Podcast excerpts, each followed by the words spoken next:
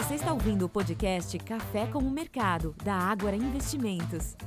Fala pessoal, sejam bem-vindos a mais um podcast Café com o Mercado da Agro Investimentos. Eu sou Renato Chanes e para dividir esse palco comigo hoje, um palco virtual, é claro, está o Rosalém, José Ricardo Rosalém, nosso analista gráfico e fundamentalista. Tudo bem, Rosalém? Fala Renato, tudo bem e você? E aí pessoal, e o dezembro chegou, hein? Exato, né? Estava comentando nas lives, né? Parece que foi ontem que se reuniu aqui o time todo no, no, no comecinho do ano para comentar sobre nossas perspectivas do ano e de lá para cá quanta coisa aconteceu, né? Foi eu, eu vi uma, uma asset que escreveu uma uma carta, né, as cartas de gestores, falando que foi o ano do Garrincha, né? Olhou para um lado, tocou para o outro. Realmente foram, foram muitos dribles no mercado. No começo do ano esperava-se que fosse ser um ano ruim, depois melhorou, depois piorou de novo. Fica quase igual um meme aqui, né? Mas o fato é que o mês de novembro e mês de dezembro a tendência é que seja positiva. Novembro fechou com uma alta de 12 e poucos por cento. O melhor mês nos últimos três anos. Exato, Roselaine. Melhor mês nos últimos três anos. A última vez que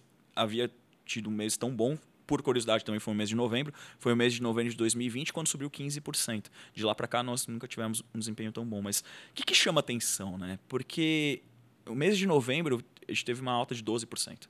E se você olha o acumulado do CDI de janeiro até novembro, é justamente 12%. É, então, em um mês, a Bolsa entregou a rentabilidade do ano inteiro da, da renda fixa. Você sabia disso?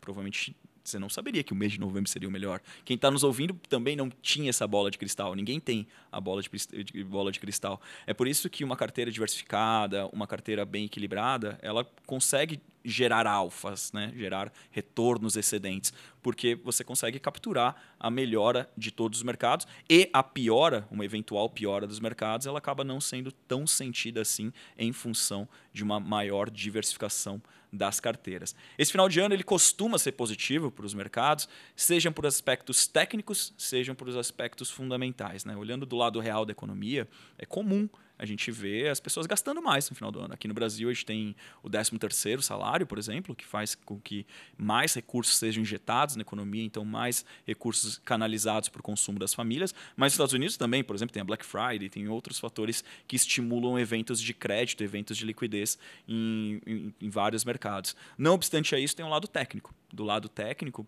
a gente vê muito gestor claramente aumentando posição, porque todo mundo quer parecer bonito na foto de final de ano, né? Pensa aqui na festa de Natal, todo mundo coloca roupa nova, se maqueia para ficar na sala de casa, mas é, é, é normal, gente, faz parte do, do, do, mercado. Os gestores aumentam sim posição em risco no final de ano para que eles consigam melhorar a performance no acumulado do ano, enfim.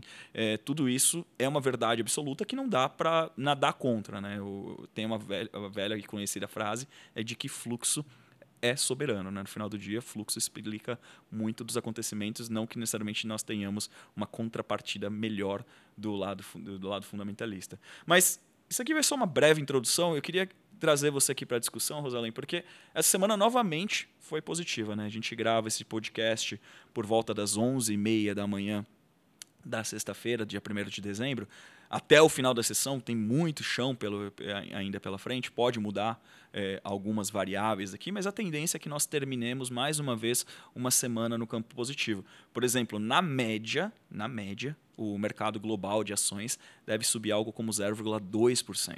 É pouco, mas é mais uma semana de valorização. E o que a gente pode atribuir esse movimento mais positivo, Zelan? Eu sei que é difícil explicar um único motivo que fez a bolsa global subir, as bolsas globais subirem, mas eu queria que você trouxesse aquela, aquele, a percepção macro do que está acontecendo e estimulando os mercados mundo afora. Legal, e esse único motivo existe e não é uma novidade. Ele tem sido recorrente aqui nas nossas discussões e está relacionado a juros nos Estados Unidos, Renato. A tônica da semana foi uma forte descompressão observada nos vencimentos uh, dos juros futuros americanos, desde os juros mais curtos, de 2 a 5 anos, até os mais longos, entre 20 e 30 anos. Uh, desde a última quinzena de novembro, nós percebíamos uma certa estabilidade nesses vértices, né? não, eles não saíram muito do lugar, e da segunda-feira para cá, nós observamos também uma forte descompressão, o que naturalmente ajudou a essa aceleração na alta, principalmente do nosso Ibovespa, que tecnicamente acabou consolidando ontem o rompimento da região de resistência nos 126.500 pontos, então sugere continuidade dessa alta, tá? Mas esse, esse é um papo para outra ocasião. É, vou comentar um pouco sobre o que rolou é, de, de eventos macroeconômicos nessa, nessa semana para contextualizar todo esse, esses comentários que nós fizemos. Bom, uh, nos Estados Unidos, na quarta-feira, nós tivemos a leitura do PIB do terceiro trimestre e trouxe um, uma informação relevante, porque o PIB avançou 5,2% na leitura anual, ficou acima das previsões, reforçando a resiliência e a força da economia americana. Isso poderia gerar alguma preocupação, uma vez que se a economia dos Estados Unidos ela segue resiliente, Uh, o combate à inflação, que é o maior desafio do Fed hoje, ele pode, poderia ficar mais complicado, porém, ao mesmo tempo, é, já no final da tarde, né, no mesmo dia, mas no final da tarde, nós tivemos a leitura do livro, livro bege, que traz informações sobre a economia americana, que indicou uma desaceleração na comparação em relação ao último relatório. Então, isso meio que apaziguou, arrefeceu os ânimos em relação a essa preocupação com o ritmo da atividade. E logo em seguida também nós tivemos a leitura do PCI, já na quarta-feira mesmo, o dado trimestral, e na quinta-feira a, a leitura anual e mensal, e todas elas abaixo da expectativa. Então, Renato, nós tivemos um contexto aqui de economia dos Estados Unidos relativamente resiliente e inflação convergindo para a meta. Então, isso favoreceu a expectativa, a, pelo menos a precificação em relação aos juros futuros. O mercado mostrou alguma, uh, alguma correção, eu diria dessa forma, parou um pouco o excesso de otimismo em relação ao início do corte de juros. Agora a gente está falando de corte de juros. O mercado, até no começo da semana, concentrava a maior parte das apostas em março e na quinta-feira passou para maio, mas beleza, o mercado está otimista nesse sentido. Então isso uh, ainda, ainda acelera, né? ainda melhora essa questão de apetite por risco, por ativos de risco, né? em função de um, de um cenário de queda nos juros. Provando mais mais uma vez que os treasures é, é the most important thing, né? Como diria o Ray Dalio, né? A coisa mais importante. Desculpa, Howard Marks, né? Diria que é a coisa mais importante dos mercados, né? E, e é curioso aqui, acho que tem um ponto aqui importante de trazer, né? É, eu nem vou entrar no mérito se vai cair em fevereiro, março, maio. Na minha opinião, de qualquer, qualquer uma dessas apostas parecem excessivamente otimistas, nos parece mais um cenário para o segundo semestre. Mas o fato é que a gente para de discutir sobre subir e passa a falar de cair. Né? E aí vem, vem um ponto bem, bem específico, bem particular para os mercados, que está por trás desse movimento todo global. Né? Porque se o juro caísse, tudo mais constante, você queria manter o dinheiro na bolsa americana, né? Poxa, então o juro vai cair nos Estados Unidos, vou comprar a ação americana, né? Por que, que outros mercados também é, estão se valorizando? E a gente fez um estudo bem legal essa semana, a gente apresenta para vocês. É, a gente apresentou em duas oportunidades, né? Tanto na carteira Top Globo quanto no nosso giro da semana, mostrando o desempenho dos mercados globais. É, ao longo dos últimos 10 anos, mais ou menos. Né? É, o, mercado global medido pelo MSI Global. Né? O MSI Global, o MSI, né? Só colocando em sobre uma, uma ótica aqui, né? Que é o MSI? O MSI é o Morgan Stanley Composite Index. É o Morgan Stanley, né? um, banco, um banco americano. Ele faz diversos eh, índices acionários mundo afora e existe alguns, né? por exemplo, o MSI Latam, que é essa empresas da América Latina, MSI USA, os Estados Unidos, MSI Brasil e tem o MSI Global, que é o, as ações do mundo inteiro. Quando você olha em retrospecto, né, nos últimos 10 anos, 10 anos, é, esse, esse ativo se valorizou, né, esse, esse compilado de, de, de, empresas eh, globais se valorizou em média 140%. 140% em 10 anos. É, só que quando você tira justamente os Estados Unidos dessa equação, essa valorização cai para 60%. Então, o, os Estados Unidos foi o grande gerador de alfa, né? o grande impulsionador dos resultados globais nessa última década. Quando você tira sete magníficas, né, que são apenas, apenas entre aspas, sete empresas, isso fica muito evidente. Né? Sete empresas, sete empresas que são as sete magníficas, né? Google, Meta, Tesla, Nvidia, Microsoft. Quando você tira elas da equação, né? a Apple, é, quase 40% do, do, da, da, da apreciação global veio de apenas, obviamente, sete empresas. São empresas trilionárias, então, mas isso mostra que Estados Unidos, na média, valor, se valorizou muito nos últimos anos. Não estou falando que não tem espaço adicional, mas que o mundo não acompanhou. E a mera perspectiva de que os juros americanos ficarão mais baixos por mais tempo, ou começar, começarão a ficar mais baixos em algum momento, pode fazer com que a procura por ativos em outras geografias se torne mais interessante. É, é o motivo pelo qual, por exemplo, na nossa carteira Top Global, a gente tem hoje 40% de exposição aos Estados Unidos, porque a gente reconhece que é importante você ter sim exposição à maior economia do mundo, mas 60% da nossa carteira é ex-Estados Unidos. A gente tem, por exemplo, duas geografias muito específicas. Né? A gente tem o MSI do México, né, justamente para tentar surfar essa onda do nearshoring, né, que é a, a reaproximação das fábricas, da força produtiva para a sua geografia, né, então no caso o México para atender justamente os Estados Unidos e também a China. Então a gente tem esses dois ETFs principais aqui para surfar duas geografias, mas também outras empresas como Booking.com, que é uma empresa holandesa. É, a gente tem é, N, N alternativas que não apenas o, os Estados Unidos. Então a gente entende que esse processo de ajuste dos valuations ele vai ser visto em outros lugares. Né? Não é só o Brasil que está subindo, outros países também estão se valorizando. Quando você olha para emergente, né, quando você coloca o, o, maçã com maçã, né, porque comparar Brasil com Alemanha não dá, Brasil com, com Espanha, Brasil com Estados Unidos não dá. Vamos comparar maçã com maçã. Né? Quando você olha ali para a cesta dos emergentes, realmente o Brasil parece a Miss Universo nesse momento. Né? Tá todo mundo fazendo essas, essa, essa comparação aqui. É, e a gente está ganhando de lavada, né? Porque você olha, poxa, Argentina. A Argentina acabou de passar por uma mudança é, relevante, mas, ao que tudo indica, não, não vai conseguir implementar toda aquela mudança que se previa, né? Por exemplo, a, não seria tão rápido e talvez nem provável, né? Já, parece que a, a dolarização da economia subiu no telhado já, né? Então, assim, não, não vai acontecer. É, Rússia, Rússia está em guerra ainda, né? Ucrânia está em guerra, é, Tailândia, inflação elevada, alguns problemas, é, é, um período de eleições né, na, na, na, no sudeste da Ásia, então isso pode sempre, sempre afugenta um pouco de investidor, porque é muita incerteza, pode mudar o, o, as diretrizes, né? Então acaba tudo trazendo fluxo de volta para cá, né? Então mesmo aqui na América Latina a gente está numa posição de destaque. Então, isso tem atraído, sim, a atenção dos investidores. E, e quando você olha na média, a Bolsa Brasileira ela ainda está barata. Né? Eu, houve uma, uma correção já, né?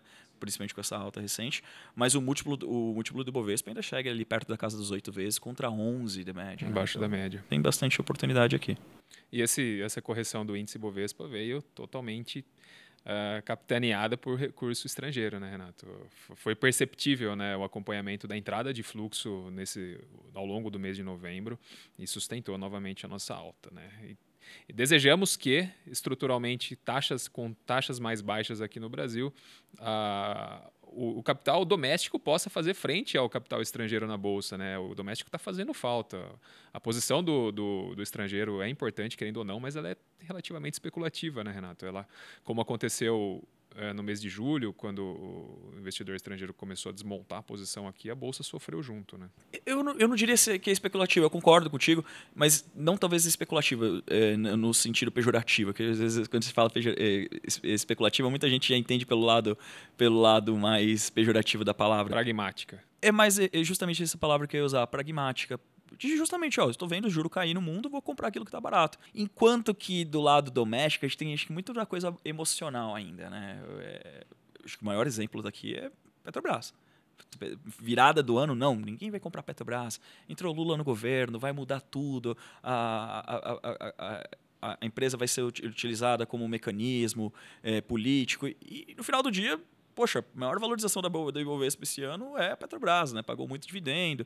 Então, o, isso aqui acho que mostra que o investidor doméstico, né, isso seja, seja, ele, seja ele profissional ou não, né, então seja nós, pessoas físicas investindo, ou mesmo gestores, ele é um tanto quanto emocional né, e um pouco menos pragmático. Mas a perspectiva de que a Selic vai cair, e pelo menos por mais três reuniões, Roberto Campos Neto já cantou a bola que vai. É, juro mais baixo, inflação controlada, o que tira um pouco de prêmio, por exemplo, das, das, das Bs longas, né? então B35, B50, é, isso vai invariavelmente forçar o gestor, seja ele de fundo de ações ou fundo de multimercado, a colocar um pouquinho mais de risco na carteira. E aí, então, acho que você tem um fluxo que está atrasado, sim, e bem grande, né? Quando você olha ali na média, o, o, institucional local tirou mais de 10 bilhões de reais da bolsa esse e ano. continua tirando esse e, mês. E continua tirando, né? Então, quanto o gringo está colocando, ele está tirando. Tá tirando. E aí, por que é interessante? Porque alguma hora vai ter essa reversão. o gringo para de. Ou nem, nem necessariamente tira, mas para de colocar. E aí quem que vai sustentar o fluxo? A gente tem um grande player de fora. Então a gente pode ter a manutenção de fluxos positivos para a bolsa, independentemente da participação do estrangeiro. O estrangeiro é uma variável chave, quase 50% do volume da bolsa, mas mesmo se ele tirar o pé, a gente tem um player relativamente grande que está fora. Né? Então acho que o pilar de fluxo, quando a gente olha ali para. Quando você vai, vai falar, vai ter uma tese, né? você tem vários pilares. E um deles é fluxo, né? Sem fluxo não há, não há argumento que valha no final do dia, né? E esse pilar de fluxo parece que ele está bem forte. Gringo agora e depois, possivelmente, o local, né? Então, acho que, acho que isso reforça um pouco da nossa perspectiva um pouco mais positiva. É, a gente não tapa só com a peneira, a gente sabe dos desafios. Os desafios são enormes, é, principalmente do lado fiscal. O governo tem que acelerar muito, né? Para ele conseguir aprovar as medidas necessárias. Um cálculo aqui de padaria. Ele precisaria aprovar uma medida a cada três dias antes do, do, do, recesso, do recesso de final de ano. Não me parece plausível, né? Mas é, o governo vai acelerar. As bets ficaram para a semana que vem, por exemplo, mas a gente já teve a tributação dos offshores.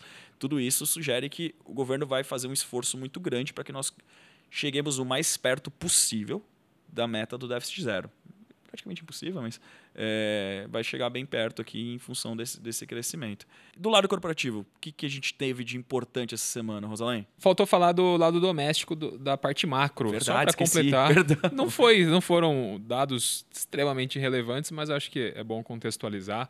Nós tivemos, por exemplo, dois dados de inflação, o IPCA 15 e o GPM, que não surpreenderam, então não alteraram a nossa expectativa de corte de meio ponto percentual para a decisão do Copom, que ocorre no próximo dia 13, não na semana que vem na outra. Isso deve conduzir a taxa Selic para 11,75% ao final desse ano de 2023. Nós tivemos também a leitura da PNAD contínua, que mostrou o mercado de trabalho ainda resiliente no país, com uma taxa de desemprego de 7,6% no trimestre encerrado agora em outubro. Esse foi o menor nível desde 2015 quando a gente compara com outros trimestres encerrados em outubro. E hoje, há pouco, eh, logo cedo, nós tivemos a produção industrial, que ficou abaixo da estimativa tanto da expectativa do consenso, né, tanto na leitura mensal como também nos últimos 12 meses. A indústria extrativa de derivados de petróleo e de biocombustíveis acabou contribuindo pelo lado negativo né, da, da conta, explicando esse crescimento mais fraco, enquanto o mercado doméstico, como, exemplo, como por exemplo é, produtos alimentícios e bebidas, evitaram uma queda da produção industrial em termos consolidados e foram beneficiados pela queda da inflação. Então, dados mistos aqui em termos de atividade, desemprego e inflação, não mudou muita coisa. Acho que o relevante mesmo veio do lado é, do exterior. Exato. E do lado corporativo, é, normal, né? Passou a temporada de resultados, né? Terceiro, terceiro trimestre foi divulgada ali entre o final de outubro, comecinho de novembro. A próxima temporada de resultados é a, a que tira o sono dos analistas, que ela é bem longa, são quase 45 dias de publicação, mas ela é só em fevereiro e março, né? Então até lá você fica com menos notícias corporativas.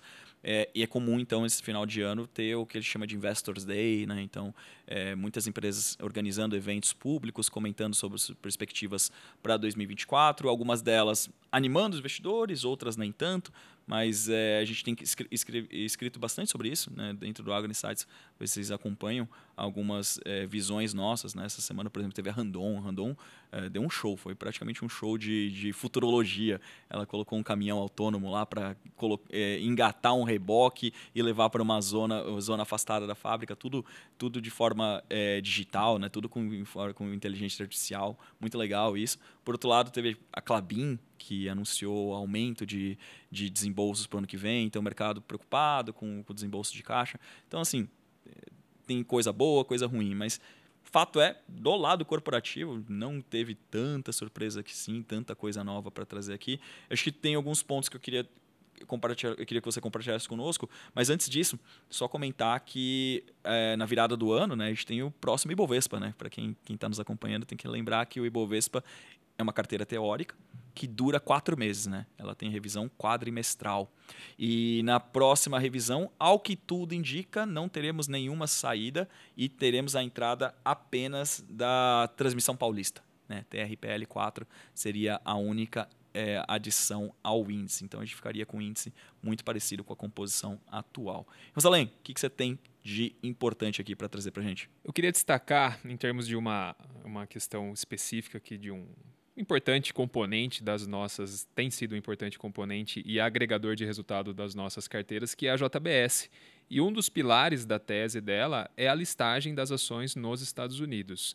Desde que a empresa anunciou essa possibilidade lá em meados de julho, o papel performou muito bem, porém a JBS, a empresa, ainda não convocou a Assembleia para aprovar essa listagem. Né? Na, no call, na conferência pós-resultado, ela comentou que isso ainda está é, em análise pela SEC, que seria a CVM lá dos Estados Unidos, e eles comentaram que não tem muita pressa para desenrolar essa situação.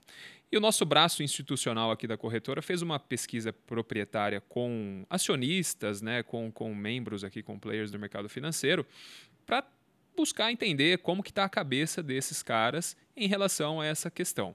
E é, vou tirar algumas conclusões aqui, alguns dos principais pontos, para a gente entender o que, que pode acontecer daqui para frente. Tá? Em geral, os, os membros, né, os acionistas minoritários que nós consultamos, eles estão dispostos a esperar quatro meses pela convocação dessa Assembleia, Renato. Então, isso é, é, significaria algo próximo a abril, e que, caso esse prazo não se cumpra, existe um risco que, as, é, que pode levar à queda das ações numa magnitude de 10%. Tá?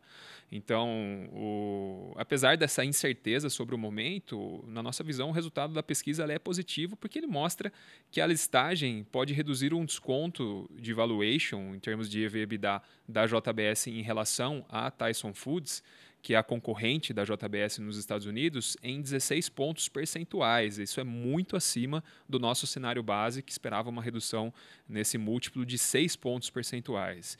E essa correção, né, essa redução de, do diferencial do múltiplo, implicaria num, num potencial valorização de 67% no preço das ações, enquanto que, para o nosso preço-alvo, considerando o nosso cenário base, as ações da JBS possuem um, um upside de 29%, tá? É menos da metade do que essa expectativa que o mercado tem em relação a essa redução do desconto. Além disso, a pesquisa mostra que o principal benefício da listagem da JBS nos Estados Unidos é o aumento da base de, dos investidores e que dois terços desse upside já deve estar precificado quando a listagem ocorrer, então que deve ser próximo em meados de 2024. Então o mercado tende a antecipar tudo isso. E um terço restante dessa precificação vai depender da adesão da JBS a um importante índice dos Estados Unidos posteriormente, por exemplo, como o índice Russell, né, que traz, uh, que poderia trazer um fluxo adicional por compra desse capital estrangeiro quando ela estiver listada por lá. Então acho que para clarear um pouco aqui em relação à expectativa desse pilar. Operacionalmente, na conferência pós-resultado, a JBS comentou que a principal operação dela nos Estados Unidos de carne bovina deve ter um ano de 2024 tão desafiador quanto foi 2023. Então, desse, desse gatilho, né, dessa, dessa linha, não devem vir surpresas positivas por enquanto, embora a médio e longo prazo, a gente sabe que a inversão no ciclo pecuário lá nos Estados Unidos deve favorecer, continuar favorecendo a recomposição de margens para a empresa. Tá? Mas se for olhar para os próximos seis meses, por exemplo, eu diria que esse é o principal gatilho que pode destravar um valor significativo para as ações. Legal, essa não é uma história nova, né? É, quem acompanha a JBS ouve isso há um certo tempo, mas aparentemente agora a gente está numa fase diferente do processo e que tudo mais constante vai acontecer e aí é um grande direcionador propel, vale a pena quem está olhando, é uma das nossas principais recomendações do setor, inclusive, a gente teve ela na nossa carteira recomendada por bastante tempo. Bom, vamos já nos preparar para a próxima semana, né? Vamos torcer para que o rally de Papai Noel, né? esse ambiente positivo do Papai Noel continue. E a semana que vem a gente pode ter algumas coisas aqui que corroborem esse ambiente mais positivo. É, separando aqui em termos de agenda, a semana que vem não ela é muito intensa não, tá, pessoal? Já sendo bem direto ao ponto, a gente tem um grande direcionador vindo da China e dois grandes direcionadores vindo dos Estados Unidos. Aqui no Brasil, a semana é um pouco mais, mais fraca. Nos Estados Unidos, como de praxe, a primeira semana do mês, ela é marcada pela divulgação de dados oficiais sobre o mercado de trabalho. Na quarta-feira, teremos a antecipação através do mercado privado, que é a ADP, a pesquisa DP fala sobre a criação do, do setor privado. E na sexta-feira, o dado mais oficial, mais relevante, mais importante, mais importante do mercado de trabalho, o famoso payroll, que fala sobre a taxa de desemprego, a quantidade de vagas criadas e também a pressão sobre a, sobre a massa salarial, né? se os salários cresceram ou não cresceram nos Estados Unidos ao longo do mês de novembro. Tá? Então a gente tem um dado muito importante na sexta-feira que vem nos Estados Unidos, que é o payroll. Na China, a gente tem, além dos dados da balança comercial, que são importantes balizadores para entender como está a dinâmica da, da segunda maior economia do mundo, né, com relação ao mundo, e uma outra preocupação diferente da nossa, né, que é, quando eu digo na nossa, do mercados ocidentais, né? Então, como que está a dinâmica inflacionária? Por lá, a gente quer que ela acelere em vez de desacelerar. Aqui, aqui no Brasil, nos Estados Unidos, na Europa, todo mundo torcendo para a inflação convergir à média, mas convergir para baixo.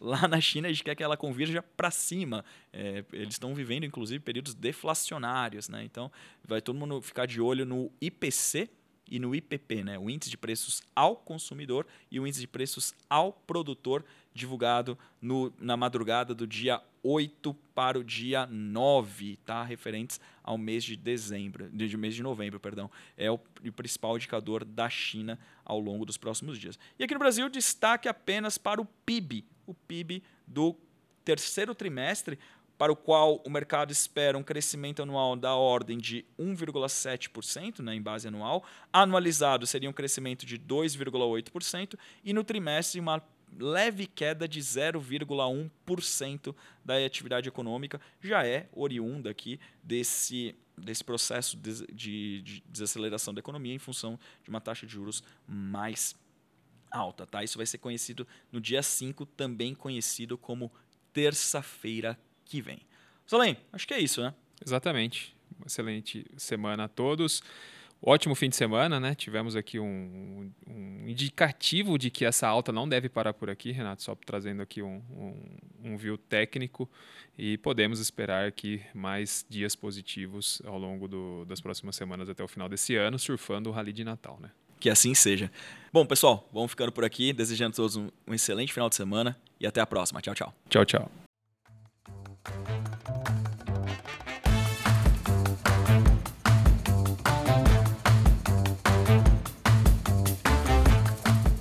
Este podcast não representa promessa de compra e venda ou recomendação de qualquer ativo financeiro, sendo única e exclusiva responsabilidade do investidor a tomada de decisão. Consulte os riscos das operações e a compatibilidade com o seu perfil antes de investir. Rentabilidade passada não é garantia de rentabilidade futura.